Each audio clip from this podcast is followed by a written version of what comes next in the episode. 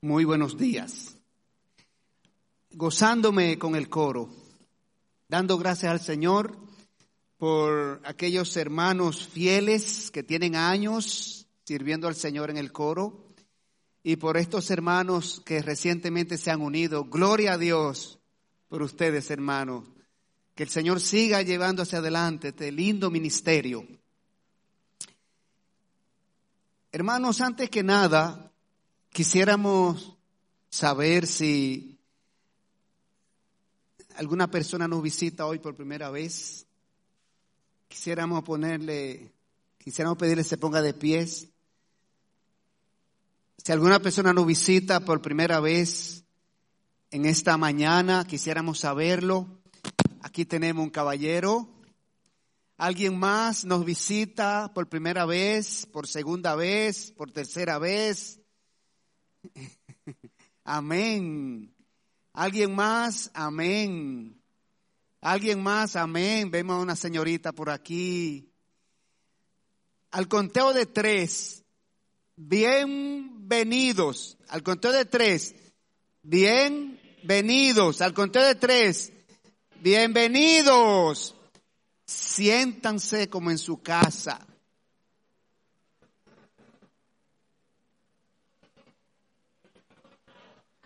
Ah, no los conté.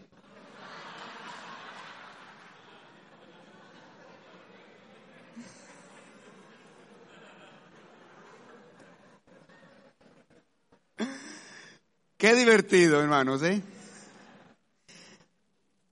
¿eh? Queremos decirle que tienen una familia aquí, una familia en la fe, que va a orar por ustedes, quiere cuidar, quiere velar, quiere estar atento a ustedes. Así que estamos a sus órdenes, con toda confianza se pueden acercar a nosotros para cualquier inquietud que haya en su corazón. Bueno, mis queridos, vamos a pasar al estudio de la palabra de Dios y abra su Biblia en el libro de Lucas capítulo número 5 y versículo 27. Libro de Lucas capítulo 5 y versículo 27. Vamos a orar antes que nada para que el Señor sea que dirija todo lo que vamos a hacer y decir en esta mañana. Oremos. Padre Santo, alabado, bendecido y glorificado sea tu santo y bendito nombre. En este momento, Señor, entrando a tu presencia, para darte gracias por tu misericordia, por tu bondad, por tu piedad para con nosotros, para darte gracias, Señor, porque en esta mañana propicias esta ocasión en que estamos reunidos aquí en tu nombre.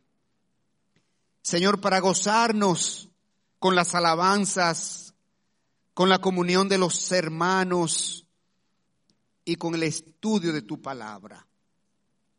Queremos encomendarnos a ti para que ahora tú nos des sabiduría de lo alto mientras nosotros buscamos las, las enseñanzas, los principios que tú quieres mostrarnos en esta mañana para que lo asimilemos y lo pongamos por obra en nuestras vidas.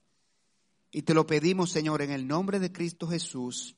Amén y amén. Mis hermanos, ustedes saben que estamos estudiando una serie que se llama La eternidad con Dios donde estamos mirando la manera como Dios lleva a su pueblo y lo va preparando a lo largo del libro de Apocalipsis para concluir en el capítulo 21 y 22 en lo que es la eternidad con Dios. Pero en esta mañana el Señor puso en mi corazón hacer una pausa en el estudio de esa serie para predicar este mensaje. Y este mensaje es en Lucas 5:27 y se llama Entrando en los propósitos de Dios. Y una de las razones para estudiar este mensaje es porque leí en las redes sociales hace un tiempo un testimonio. Una persona publicó un testimonio y voy a resumir así brevemente algunas ideas. Y decía, estoy viejo, estoy anciano, pero orgulloso de mí. Estoy orgulloso de mí. Porque he logrado todos los propósitos de mi vida. Y cuenta, graduado en tal carrera, con maestría en tal universidad, con doctorado en tal universidad, trabajado en tal sitio, desarrollado tal empresa, casado de tantos años, con tantos hijos, que los crié, con tantos nietos, viajado por allí, por aquí, por allá, realizaciones y realizaciones. Y así abundantemente esa persona narró todos los propósitos de su vida que había logrado desarrollar. Y yo me quedé pensando y dije, ¿y dónde está Dios en la vida de esta persona? ¿Dónde está Dios en la vida de esta persona? Porque esta persona habló de todos sus propósitos personales alcanzados. Y yo dije, le faltó uno, el más importante. Porque hay un texto que dice en Salmo 138, el Salmo 138, verso 8, Salmo 138, verso 8, dice que Dios tiene un propósito con la vida de toda persona. Y ese salmo dice así, Jehová cumplirá su propósito en mí. Jehová cumplirá su propósito en mí. Tu misericordia, oh Jehová, es para siempre. No desampares la obra de tus manos. En la vida de esta persona no estaban los propósitos de Dios. Dios no tomó, él no tomó en cuenta a Dios. Se jactaba de todos sus propósitos alcanzados, sus propósitos personales.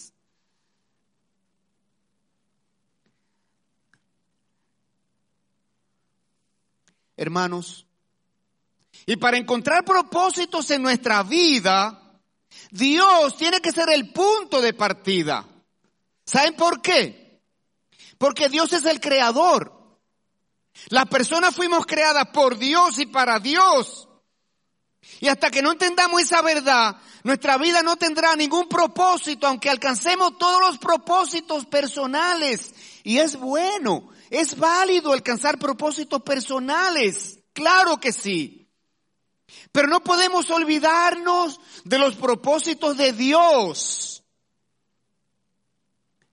¿Saben por qué? Porque solo en Dios encontramos nuestro origen, nuestra identidad, nuestro propósito, nuestro significado y nuestro destino.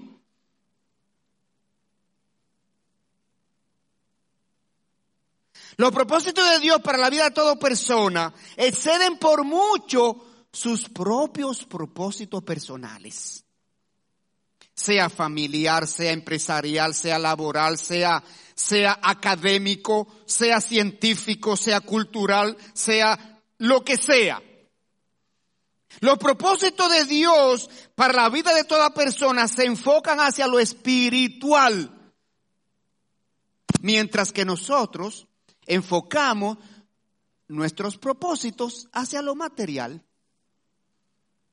Los propósitos de Dios con nosotros es que aceptemos su plan de salvación eterna. ¿Saben por qué? Porque los propósitos personales se enfocan a lo material y aquí se quedan. Aquí se quedan. Los propósitos de Dios son eternos. Es que le tengamos en prioridad, que vivamos para servirle con lo que somos y con lo que tenemos, que le glorifiquemos con nuestra vida, que le permitamos usarnos para bendecir a otros. Esos son los propósitos de Dios. Y en esta mañana hay un llamado aquí a una persona a entrar a los propósitos de Dios. Ese es el texto que vamos a estudiar en esta mañana. Lucas 5, 27, 32. El llamamiento de Leví. Mire, mi hermano y mi amigo que nos visita. Las personas pueden, podemos, mejor dicho, recibir muchos tipos de llamados en esta vida. Podemos ser llamados para formar parte del personal de una empresa. Podemos ser llamados para, para formar parte de una selección deportiva, si es que somos deportistas. Podemos ser llamados para formar parte de una comisión especial de cualquier tipo y a cualquier nivel. Podemos ser llamados de muchísimas maneras hasta para formar una junta de vecinos. Pero mire, querido y querida mía, estos llamados son de carácter humano. Esos llamados son de carácter humano y ninguno tiene repercusión más allá de esta vida terrenal. Así que hay un llamamiento más importante que toda persona recibe. Es un llamamiento especial que proviene de Dios. Y es para entrar en el selecto grupo de discípulos del Señor Jesucristo. Es para entrar en el selecto grupo de herederos en la patria celestial. Es para entrar en el selecto grupo de hijos de Dios por haber creído y aceptado a Jesucristo como Señor y Salvador de su vida. Es un llamado para entrar al selecto grupo de las personas que están reconciliados con Dios. El llamamiento de Dios a cada persona, como les dije, es de tipo espiritual. Y es para que enfoque su vida de lo material hacia lo espiritual. De lo terrenal hacia lo celestial. De lo temporal hacia lo eterno. Ese es el llamado de Dios. Así que vamos a ver este llamado porque es importante que toda persona entienda que Dios tiene un propósito con su vida y Dios lo llama a entrar en los propósitos de Dios. Y aún los creyentes, muchos creyentes, muchos creyentes que ya nos hemos convertido a Jesucristo, que ya estamos en la fe, que somos salvos, que tenemos una relación con Dios, pero aún muchos creyentes no estamos desarrollando al 100% los propósitos de Dios. Hay un versículo que quiero leer antes de comenzar este mensaje a desarrollarlo. Y es en Segunda Tesalónica 1.11. Segunda a los tesalonicenses 1.11 y 12. Porque este mensaje de hoy quiere evaluar a todo cristiano a todo creyente en Jesucristo. Este mensaje quiere que usted evalúe si usted ha sido digno hasta ahora del llamamiento que Dios le hizo. Este texto dice, por lo cual, asimismo, oramos siempre por vosotros. Oiga, el apóstol Pablo y su equipo misionero dice aquí que oraban siempre por los creyentes de Tesalónica y por nosotros, los creyentes de iglesia de convertidos a Cristo y por los creyentes de toda iglesia local. Oiga el motivo de oración. Para que nuestro Dios os tenga por dignos de su llamamiento y cumpla todo propósito de bondad y toda obra de fe con su poder para que el nombre de nuestro Señor Jesucristo sea glorificado en vosotros y vosotros en Él. Hermano, cristiano, ¿Considera a Dios que ha sido digno haberte llamado a salvación? Vamos a analizar este llamado que nos ocupa en el día de hoy. Y vamos a ver aquí, al comenzar el texto, que Dios hace un llamado universal. Dice Lucas 27, 5:27. Después de estas cosas salió. Salió. El Señor Jesucristo salió a las calles de Jerusalén. Salió a las calles de la ciudad a hacer un llamado universal, a predicar la palabra de Dios, a proclamar el Evangelio de salvación. Porque Dios quiere que todas las personas sean salvas. Este es el llamado universal de Dios. Mire cómo Dios lo dice en 1 Timoteo 2.3.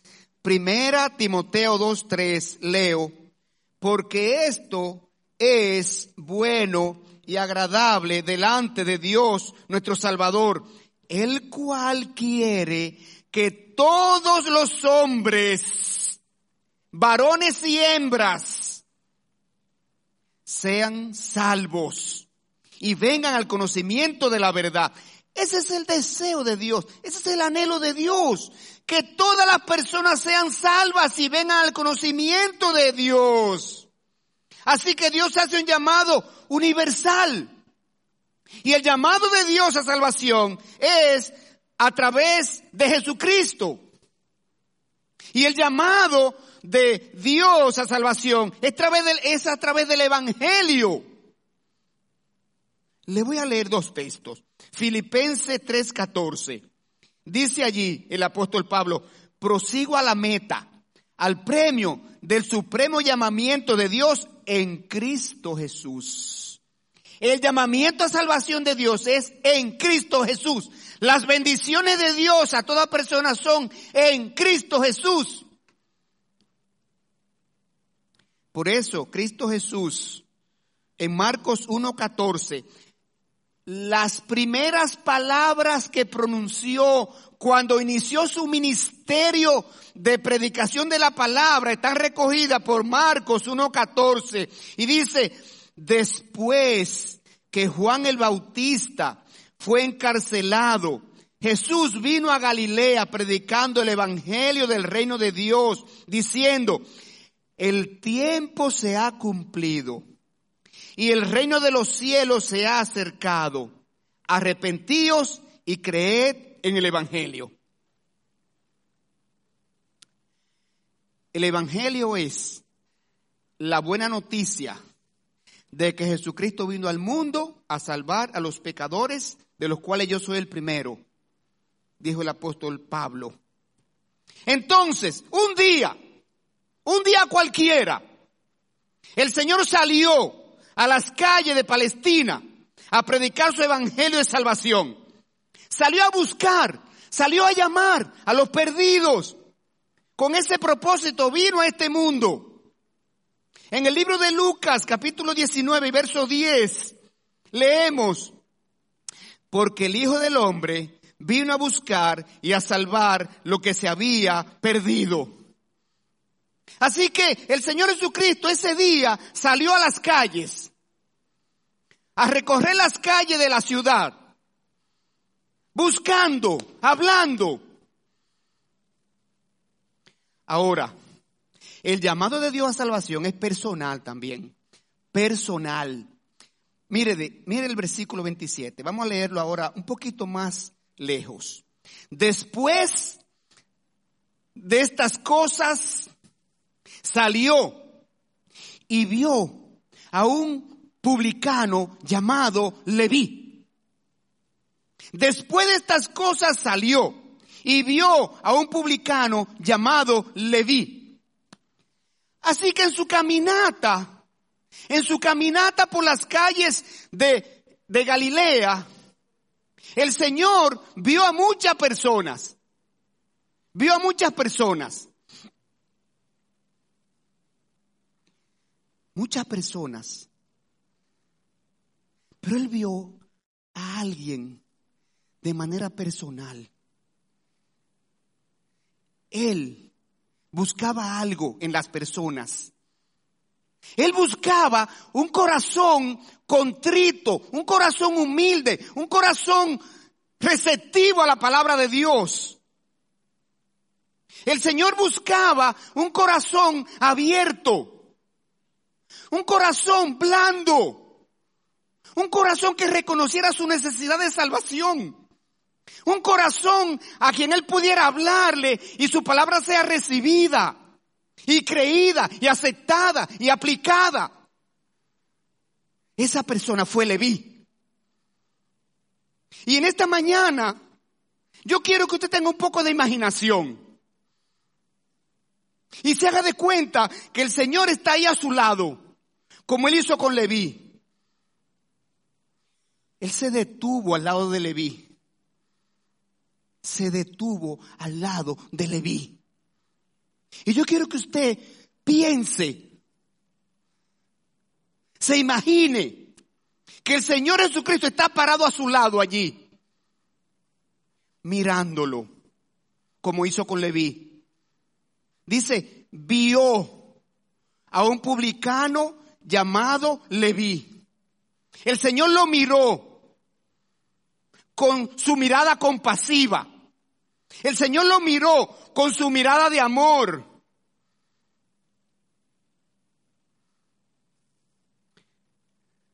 Y el Señor,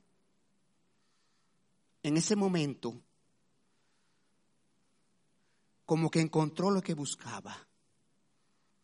Esta es la persona que buscaba yo en esta mañana. Y quizás tú eres la persona que Dios está buscando en esta mañana. Así que el Señor está hablándote a ti. Y mire qué más ahora, en el versículo 27, más adelante. El llamado que Dios hace es oportuno. El llamado de Dios es en el momento que lo necesitamos. Vamos a leer el versículo un poquito más extendido ahora. Después de estas cosas salió y vio a un publicano llamado Leví sentado al banco de los tributos públicos y le dijo, sígueme. Jesucristo lo llamó en el momento mismo en que Leví cometía el pecado habitual en su vida. Jesucristo fue oportuno en este llamado. Y Él te está llamando porque sabe que en este momento quizás es el momento en que tú más necesitas venir a Él. Quizás este es el momento más apropiado para tú abrir tu corazón y entregarte a Jesucristo. Quizás en este momento hay algún pecado en tu vida que Él quiere trabajar contigo y ese pecado. Eso fue lo que Él hizo con Leví. Dice, Leví estaba sentado al banco de los tributos públicos. Entonces, ¿qué es lo que significa esto?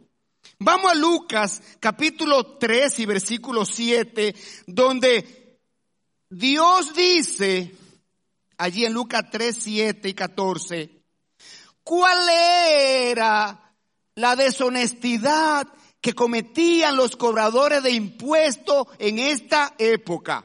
Lucas 3, 7. Vamos a leerlo aquí. Está Juan el Bautista eh, bautizando a todas aquellas personas que salían a él para ser bautizados. Y Juan el Bautista, dice aquí, versículo 7, decía a las multitudes que salían para ser bautizadas por él, oh generación de víboras, ¿quién os enseñó a huir de la ira venidera? Haced pues frutos dignos de arrepentimiento. Y no comencéis a decir dentro de vosotros mismos, tenemos a Abraham por padre. Porque os digo que Dios puede levantar hijos a Abraham aún de estas piedras. Y ya también el hacha está puesta a la raíz de los árboles. Por tanto, todo árbol que no da buen fruto se corta y se echa en el fuego. Y mire aquí. Y la gente le preguntaba diciendo, entonces, ¿qué haremos? Y respondiendo les dijo, el que tiene dos túnicas de al que no tiene. Y el que tiene que comer, haga lo mismo. Versículo 12. Vinieron unos publicanos, oiga, publicanos, esos eran los cobradores de impuestos, los publicanos. Vinieron unos publicanos para ser bautizados y le dijeron, maestro, ¿qué haremos? Maestro, ¿qué haremos para arreglar cuenta con Dios? Maestro, ¿qué haremos para, para hacer frutos dignos de arrepentimiento? ¿Qué haremos? Y oiga la respuesta. Versículo 3. Él les dijo, no exijáis más de lo que os está ordenado. ¿Qué estaban haciendo los cobradores de impuestos? Extorsionando. ¿Qué estaban haciendo los cobradores de impuestos en esa época? Exigiendo a los contribuyentes más de lo que estaba establecido. Estaban robándole. Estaban adulterándole la declaración de impuesto. Porque ellos ganaban comisión de lo que cobraban. Ellos ganaban un porcentaje de lo que cobraban. Por tanto, mientras más cobraban, más recibían. Pero mire el versículo que sigue, para que usted vea que algunas prácticas son muy viejas. En el versículo número 14. También le preguntaron unos soldados diciendo, ¿y nosotros qué haremos? Y les dijo, no hagáis extorsión a nadie, ni calumniéis, y contentaos con vuestro salario. Así que los cobradores de impuestos eran deshonestos, eran deshonestos, estaban practicando la extorsión, cobrando más de lo que debían cobrar de lo que estaba establecido cobrar para así lucrarse más de la profesión. Entonces, en ese momento, sentado al banco de los tributos públicos, en el pleno ejercicio de su función y haciendo cosas indebidas, me imagino que con una fila de personas allí para venir a declararle y él le decía, no, es que yo sé que tu cosecha dio tantos quintales y, tu venta obtuvieron por tal valor, así que tus impuestos son tantos. En ese momento el Señor se detiene a su lado y lo mira con amor, con bondad, con compasión. Hermano, amigo, aquí presente, y hermano y amigo de las redes. Quizás en este momento tú necesitas que Cristo te mire con ojos de compasión, de piedad, de amor, de bondad, de perdón.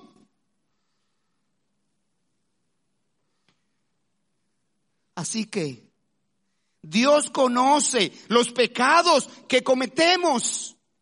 Dios conoce los pecados que queremos esconder de Él que escondemos de las, de las personas. Pero es imposible esconder el pecado de Dios. Él lo conoce todo. Usted sabe lo que dice Hebreos 4:13. Hebreos 4:13 dice, y no hay cosa creada que no sea manifiesta en su presencia. Antes bien, todas las cosas están desnudas y abiertas a los ojos de aquel a quien tenemos que dar cuenta. Dios lo sabe todo. Y dice el proverbio, el que encubre sus pecados no prosperará.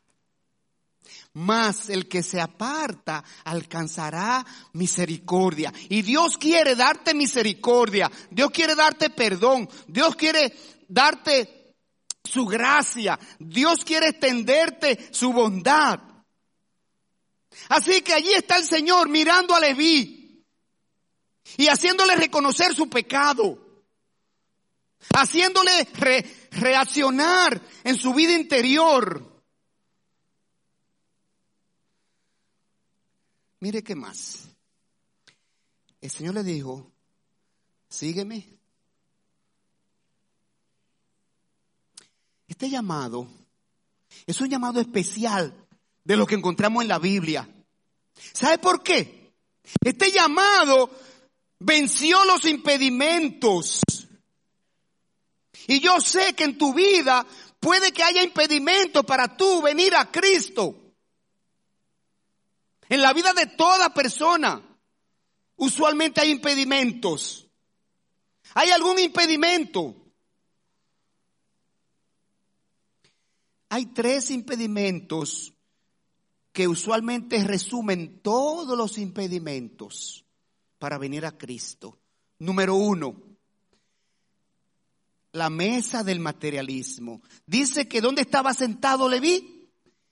En el banco de los tributos públicos. Ese banco, esa mesa, es la mesa del materialismo. Él estaba sentado allí, en esa mesa. Y esa es una de las mesas, es una de las ataduras que más impide a muchos venir a Cristo. ¿Sabe por qué? Porque están demasiado afanados haciendo riquezas materiales en esta vida. Y no tienen tiempo para Cristo.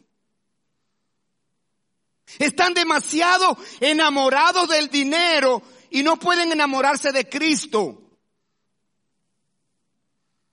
Y la Biblia resalta el peligro de tener amor al dinero. Oiga como Dios dice en 1 Timoteo 6.8. 1 Timoteo 6.8. Dice, porque los que quieren enriquecerse caen en tentación y lazo. Y en muchas codicias necias y dañosas que hunden a los hombres en destrucción y perdición. Porque raíz de todos los males es el amor al dinero, el cual codiciando algunos se extraviaron de la fe y fueron traspasados de muchos dolores. El amor al dinero es el mayor peligro que puede afectar a una persona. Porque cuando una persona tiene amor al dinero, aplica esa frase ese, ese refrán que decimos popularmente, que somos capaces de hacer cosas con el fin de tener dinero. No importa quién le pase por encima, no importa quién derribe, no importa lo que haga, no importa lo que mienta, no importa lo que haga, no importa nada. El amor al dinero, Dios lo califica como un alto riesgo para la vida espiritual de una persona. Y también muchas personas olvidan lo que Dios recomienda en Mateo 6:19. Allí Dios recomienda que hagamos tesoros en el cielo, donde ladrones no minan ni hurtan. Porque donde está tu, tu tesoro, allí está tu corazón. Si tu tesoro es material, allí está tu corazón. Cuidando, planificando, con el temor de perderlo, buscando cómo rinde más, buscando cómo protegerlo, buscando cómo asegurarlo, buscando qué banco está sólido, buscando dónde invertirlo, buscando cómo...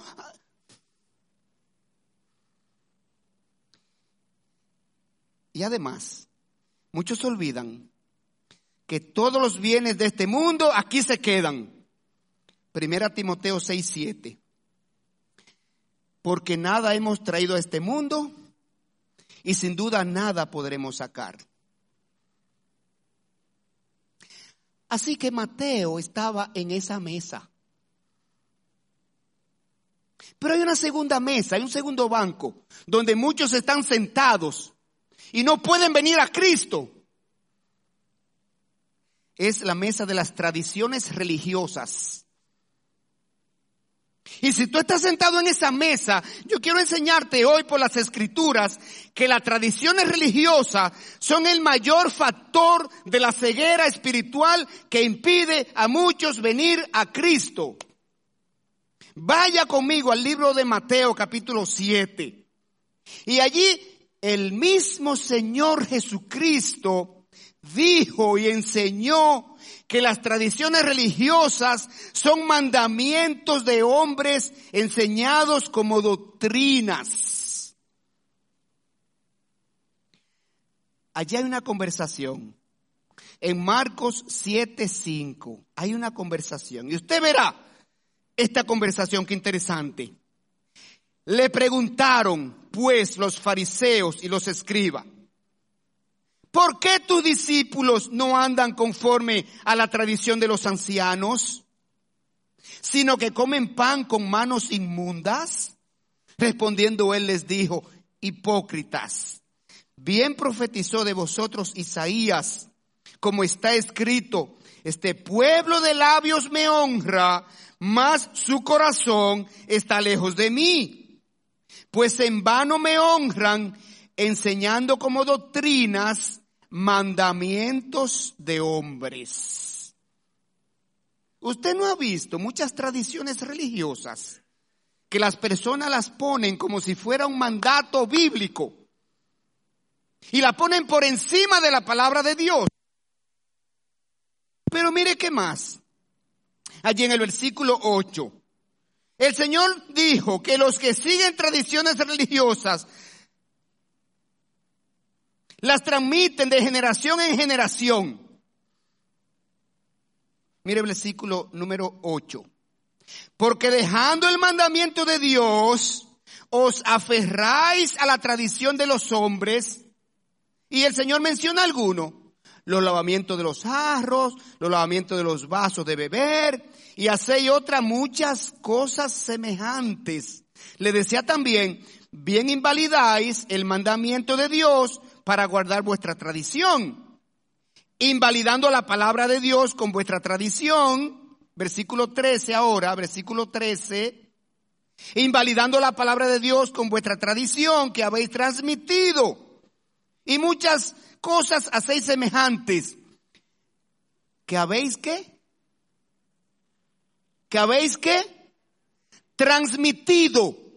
Las tradiciones religiosas son fábulas, muchas fábulas, son creencias, son leyendas, son prácticas de hombres que se han transmitido de generación a generación.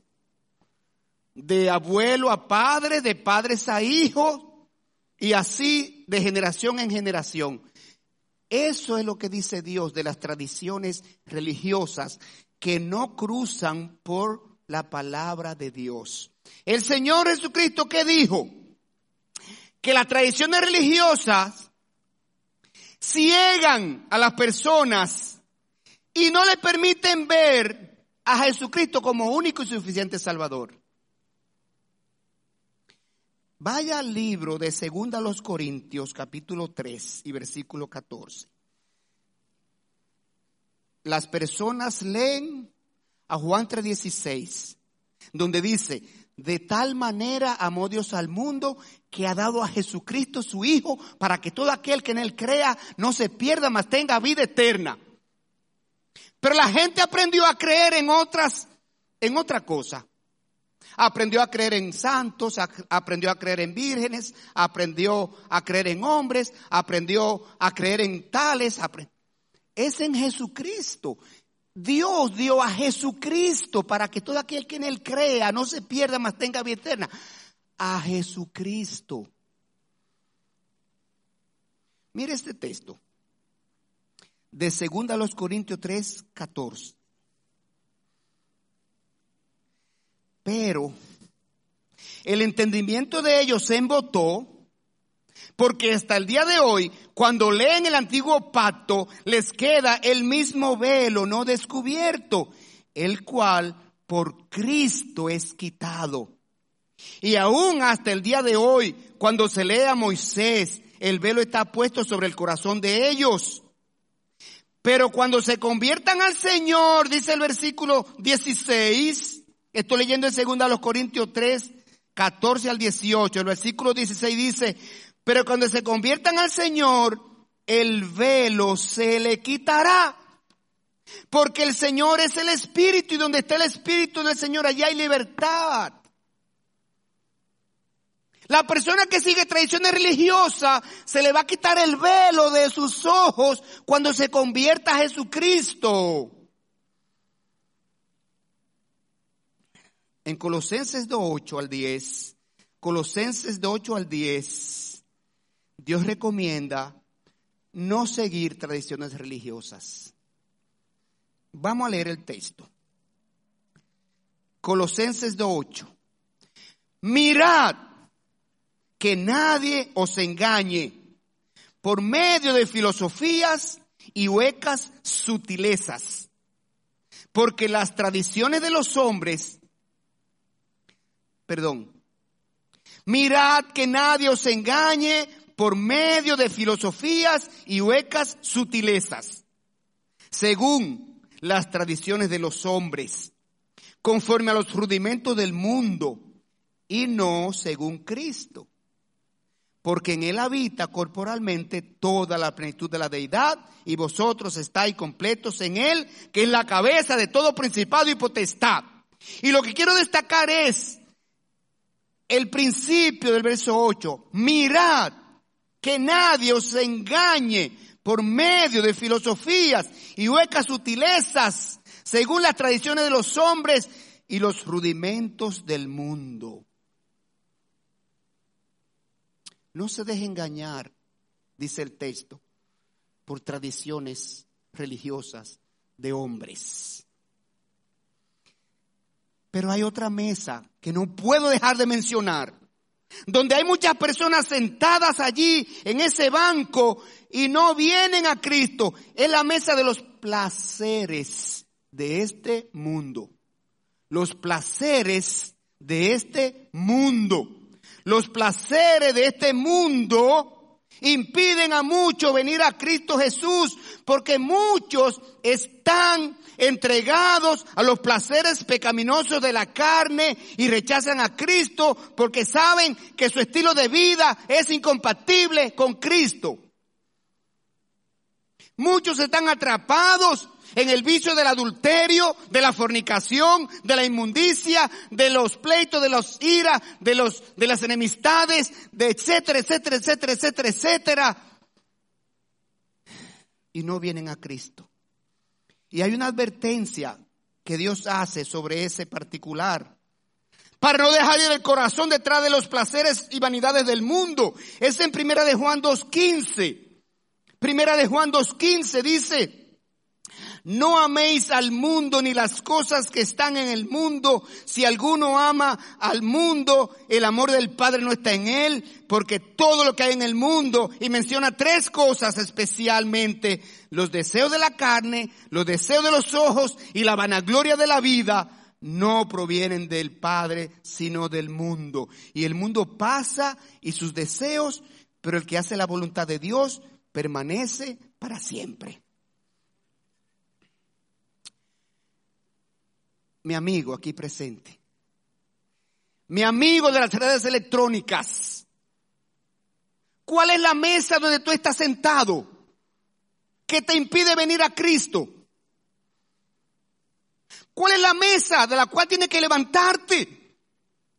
Como usted verá ahora que hizo Leví. Y vamos a seguir con Leví. Estamos en el versículo número 27. Vamos a entrar en el 28. Jesús terminó el versículo 27 diciéndole, sígueme. Este fue un llamado respondido. Este fue un llamado aceptado.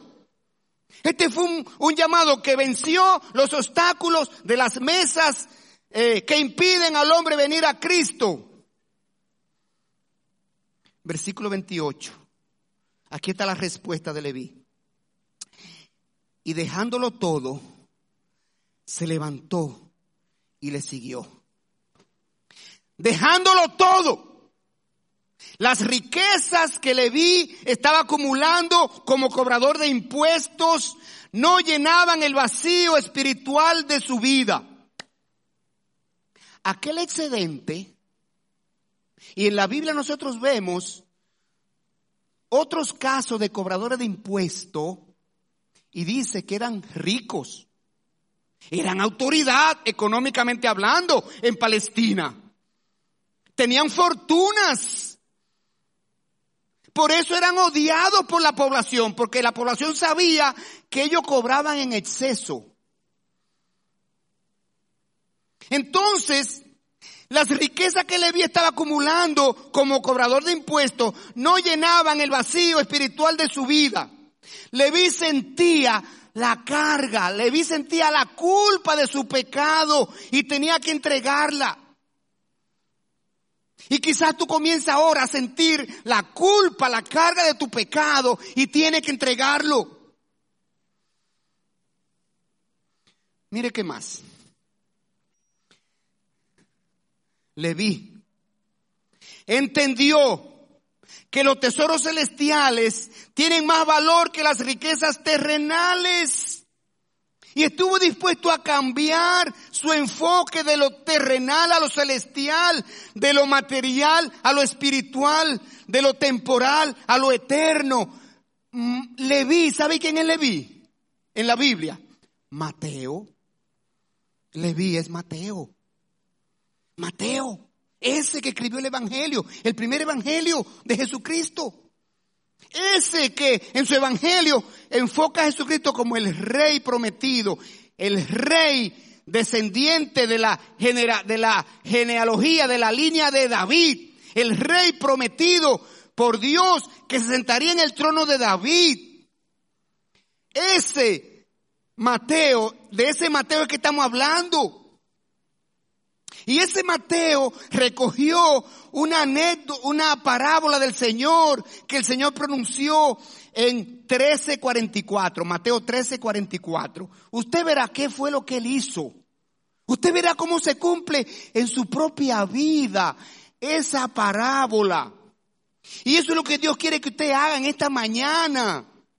Oiga bien lo que dice esa parábola. El Señor hablando allí dijo, Mateo 13, 44. Además, el reino de los cielos es semejante a un tesoro escondido en un campo, el cual un hombre halla y lo esconde de nuevo. Y gozoso por ello va y vende todo lo que tiene y compra aquel campo. El reino de los cielos es semejante a un campo donde una persona ve un tesoro escondido y vende todo y lo compra. Él cambia el destino. Él cambia el tipo de inversión en su vida. Él cambia el tipo de uso de su vida.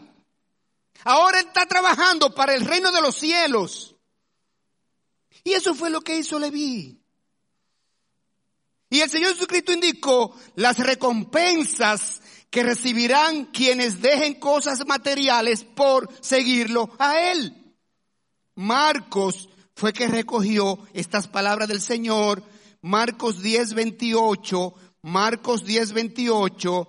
Dice, respondiendo Jesús y dijo, de cierto os digo que no hay ninguno que haya dejado casa o hermanos o hermanas o padre o madre o mujer o hijos, tierras por causa de mí y del Evangelio, que no reciba cien veces más ahora en este tiempo, casas, hermanos, madres, hijos, tierras con persecuciones y en el siglo venidero la vida eterna.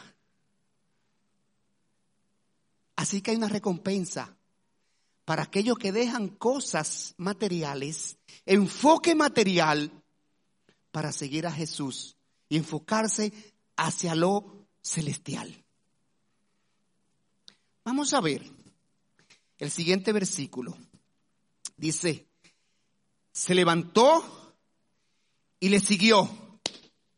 Así que Leví valoró el privilegio de haber sido amado de manera personal para ah, entrar al reino celestial. Leví no pospuso su decisión. A las personas nos encanta posponer decisiones y muchas veces importantes que son necesarias ahora. Porque usted no sabe de mañana. Usted sabe de este momento, de, la, de las 11 y 25. Usted no sabe de las 11 y 26. Un minuto más adelante usted no sabe. Leví pensó en eso. Entonces Dios quiere que toda persona tome la decisión tan pronto es llamada por Dios a salvación. Mire cómo Dios en su amor nos dice en 2 Corintios 6, 1 y 2. Oiga lo que Dios nos dice. Para las personas que les gusta postergar las decisiones. Más adelante hablamos de eso. No, ahora yo no puedo. Una vez una persona me dijo que yo le estaba predicando me dijo, mira, yo me convierto a Cristo cuando arregle una cosita que tengo por ahí. Cuando arregle una cosita que tengo por ahí.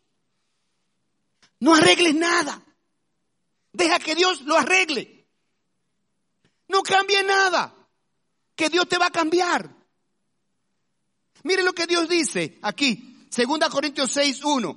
Así pues, nosotros, como, como colaboradores suyos, os exhortamos también a que no recibáis en vano la gracia de Dios, porque dice, en tiempo aceptable te he oído y en día de salvación te he socorrido. He aquí ahora el tiempo aceptable. He aquí ahora el día de salvación. Amigo, he aquí ahora, ahora el día de salvación. No es mañana, no es más adelante. Tú no sabes del más adelante. Y por último, fue un llamado con propósitos. Dios nos llama para hacernos partícipe de las bendiciones celestiales. Leví estuvo dispuesto a abandonar su pecado, su oficio ah, donde él practicaba la deshonestidad. Estuvo dispuesto a abandonar sus propios propósitos para entrar en los propósitos de Dios para su vida. Estuvo dispuesto a convertirse en un discípulo del Señor y ser usado por el Señor. Leví siguió a Jesús para comenzar una nueva vida. Segunda Corintios 5, 17 es un texto que no sabemos la mayoría de los creyentes. De modo que si alguno está en Cristo, nueva criatura es, las cosas viejas pasaron y aquí todas son hechas nuevas. Así que Leví comenzó una nueva vida. El Señor llamó a Leví para rescatarlo de la condenación en el infierno. El Señor llamó a Leví para ingresarlo en la familia de Dios, para calmar la ira de Dios que estaba sobre él por sus pecados, para otorgarle la justicia de Dios, para reconciliarlo con Dios, para que experimentara un nacimiento espiritual. Ahora con un corazón sensible al pecado. Y en segundo lugar, segundo propósito, Dios nos llama para que le sirvamos. Mire el versículo 29 de Lucas 5, 29. Y le di, le hizo un gran banquete en su casa. Y había mucha compañía de publicanos y de otros que estaban sentados a la mesa con ellos. Le vi que hizo puso su casa al servicio de la obra de Cristo, organizó una cena, invitó a sus familiares, amigos, relacionados, compañeros de trabajo, los invitó para que tengan también la oportunidad de conocer a Jesucristo. Leví compartió su fe en Jesucristo sin importar lo que diga la gente. No se preocupe por lo que diga la gente. El apóstol Pablo tampoco se avergonzó de haber puesto su fe en Jesucristo. Por eso el apóstol Pablo dijo en Romanos 1.16, porque no me avergüenzo del Evangelio, porque es poder de Dios para salvación. Y todo aquel que cree, al judío primeramente y también al griego, porque en el Evangelio la justicia de Dios se revela por fe y para fe.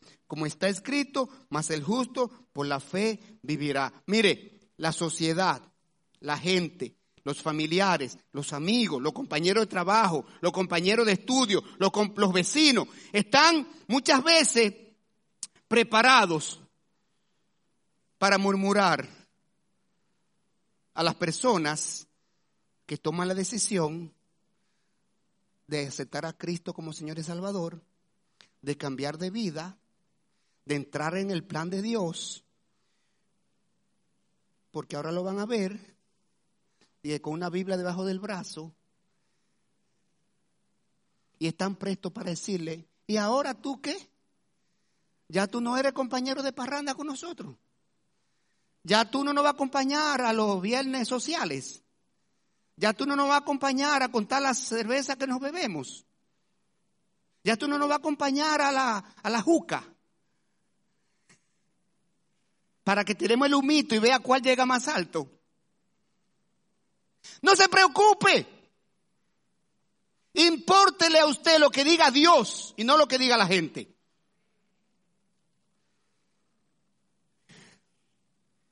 Dios nos llama para que seamos instrumentos de salvación a los que reconocen estar perdidos. En esa cena, los publicanos y los fariseos pretendían que Jesús rechazara a los pecadores que vinieron a su casa, a la cena. Mire el versículo 30. Y los escribas y los fariseos murmuraban contra los discípulos diciendo, ¿y por qué coméis y bebéis con publicanos y pecadores? Y Jesús salió al, Jesús salió a, a defender esta posición. Jesús indicó que solo quien reconoce su pecado recibirá el perdón. Mire el versículo 31. Respondiendo Jesús les dijo, los que están sanos no tienen necesidad de médico, sino los enfermos. No he venido a llamar a justos, sino a pecadores. Los que están sanos, los que se consideran sanos, los que se consideran salvos, los que se consideran muy buenos, los que se consideran merecedores del cielo, los que se consideran que ya compraron el cielo con buenas obras. Esos no tienen necesidad. Dios no lo va a perdonar a ellos. No tienen necesidad. Dios va a perdonar a aquellos que, que entienden, necesitan el perdón de Dios. Dios va a salvar a aquellos que entienden que están condenados por el pecado. A eso sé que Dios va a perdonar y va a salvar. Así que, hermano en Cristo, quiero hablarte a ti primero. En 2 Tesalónica 1.11 había una oración aquí que hacía el apóstol Pablo y oraba para que Dios os tenga por digno de su llamamiento y cumpla todo propósito de bondad y toda obra de fe con su poder para que el nombre de nuestro Señor Jesucristo sea glorificado en vosotros. Por eso yo quiero terminar preguntándote a ti, hermano en Cristo, a ti, hermano en Cristo, si tú consideras que hasta ahora Dios entiende que tú has sido digno de él haberte llamado a salvación, de él haber pagado por ti el alto precio que pagó crucificando a Jesucristo en la cruz, valga la redundancia, para salvarte a ti. ¿Has sido tú digno del llamamiento de Dios hasta ahora? ¿Le has servido con tu vida? ¿Has entregado lo que tiene, lo que eres, lo has puesto a su servicio? ¿Has cambiado el enfoque de tu vida? De lo terrenal a lo celestial? ¿Has puesto tu vida al servicio de Dios? ¿Has permitido que Dios te use para bendecir a otros? Es tiempo de hacer ajustes. Si tu respuesta es dudosa, es tiempo de que haga ajustes, ajustes de vida. Y quiero hablar a ti, amigo que está aquí presente, amigo que nos está mirando por las redes. Yo quiero decirte a ti que el Señor te está llamando a través de este mensaje. Él te está mirando sentado en el banco donde estás. Y Él sabe si es en el banco del materialismo, si es en el banco de las tradiciones religiosas, si es en el banco de los placeres de este mundo, que tú estás sentado allí, ignorando que Cristo un día vino y murió en la cruz para salvarte, para pagar la culpa de tu pecado, para darte vida eterna, para darte herencia celestial, para hacerte hijo de Dios, para hacerte una nueva criatura, para transformar tu vida. Así que el Señor te dice, sígueme. Oremos. Señor, gracias. Porque tu palabra es tan penetrante. Tu palabra es tan viva, tu palabra es tan eficaz, tu palabra se define como el martillo, tu palabra se define como la espada, tu palabra se define como el espejo, donde podemos vernos y mirar nuestras necesidades espirituales. Quiero terminar haciendo una invitación ahora. Amigo presente, amigo de las redes electrónicas que nos escucha. Dios te ha dicho, sígueme. El Señor te ha dicho, sígueme. ¿Cuál es tu decisión? Leví se levantó y lo siguió. ¿Y tú qué haces? Si tú quieres seguir a Jesús en el silencio de tu asiento, yo te invito a que hagas una oración de fe, una oración de aceptación, una oración de conversión, una oración de dejo atrás el pasado y vengo a la nueva vida en Cristo. Tú puedes ir a Dios, perdona mis pecados por medio de la sangre que Cristo derramó en la cruz. Yo acepto su perdón. Yo acepto su llamado. Yo quiero cambiar de vida. Yo quiero ahora ser nueva criatura. Yo quiero ser ahora un discípulo de Jesús. Yo quiero ser un heredero del cielo, un hijo tuyo. Pídale perdón a Dios por sus pecados. Él se goza en perdonar. Él está esperando que le pidamos perdón para extendernos su perdón, su gracia y su misericordia. Él quiere darte herencia celestial. Él quiere usarte. Él usó a Leví. Leví es Mateo que escribió el Evangelio. Impactó el pueblo hebreo con su noticia de que Jesucristo era el rey prometido, el rey de los judíos. Él quiere usarte a ti, pero primero quiere salvarte para que tú puedas predicar salvación. Tú no puedes dar lo que no tienes.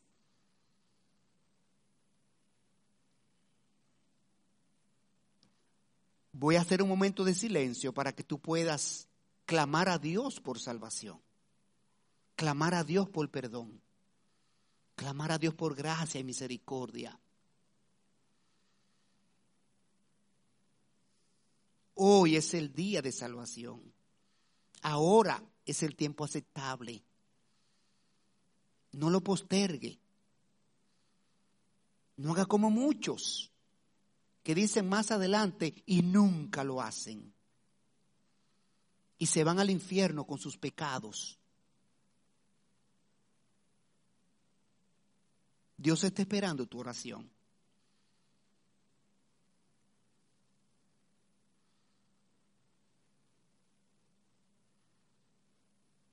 el Señor dijo, el reino de los cielos sufre arreboles y los valientes lo arrebatan.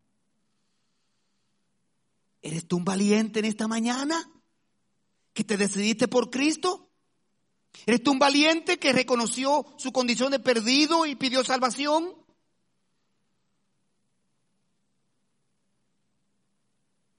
Dios quiere encontrar valientes que le sigan.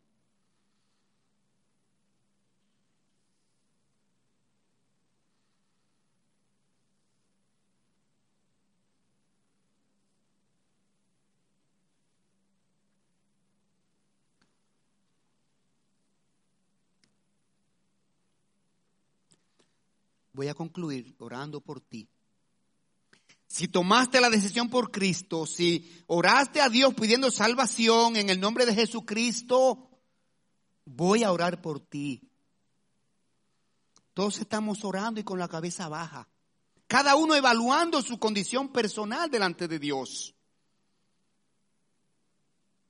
Pero a ti, si oraste por salvación a través de Cristo, te voy a pedir que levante tu mano para orar por ti. Un valiente que oró para que Dios le perdone de pecados y le dé salvación y vida eterna. Un valiente que arrebató el reino de los cielos en esta mañana. Deja tu mano. No te avergüences, porque Jesucristo dijo, el que se avergüenza delante de mí, el que se avergüenza de mí delante de los hombres, yo me avergüenzaré de él delante de mi Padre que está en los cielos. Alguien así que se reconcilió con Dios en esta mañana, que le entregó su carga, que aceptó la mirada compasiva de Jesucristo y la invitación a seguirle. Alguien así, que se vaya esta mañana siendo nueva criatura. Deja ver tu mano, si lo hiciste, para orar por ti para pedir a Dios que te proteja, que te cuide, que te dé crecimiento. Padre Celestial, tu palabra dice que ella es una semilla espiritual que cae a los corazones. Y ya ha caído hoy a los corazones aquí presentes y que nos escuchan por las redes. Señor, tú también has prometido tu palabra no regresa vacía. Por eso estamos seguros de que en tu tiempo tú vas a hacer la obra. La semilla no perece, la semilla espiritual no perece. Ella permanece en los corazones por tiempo. Y allí en tu momento, Señor, tú la germinas y la haces crecer y fructificar. No permitas que ninguna persona que haya escuchado este mensaje se vaya de este mundo sin tomar la decisión de seguir a Jesucristo.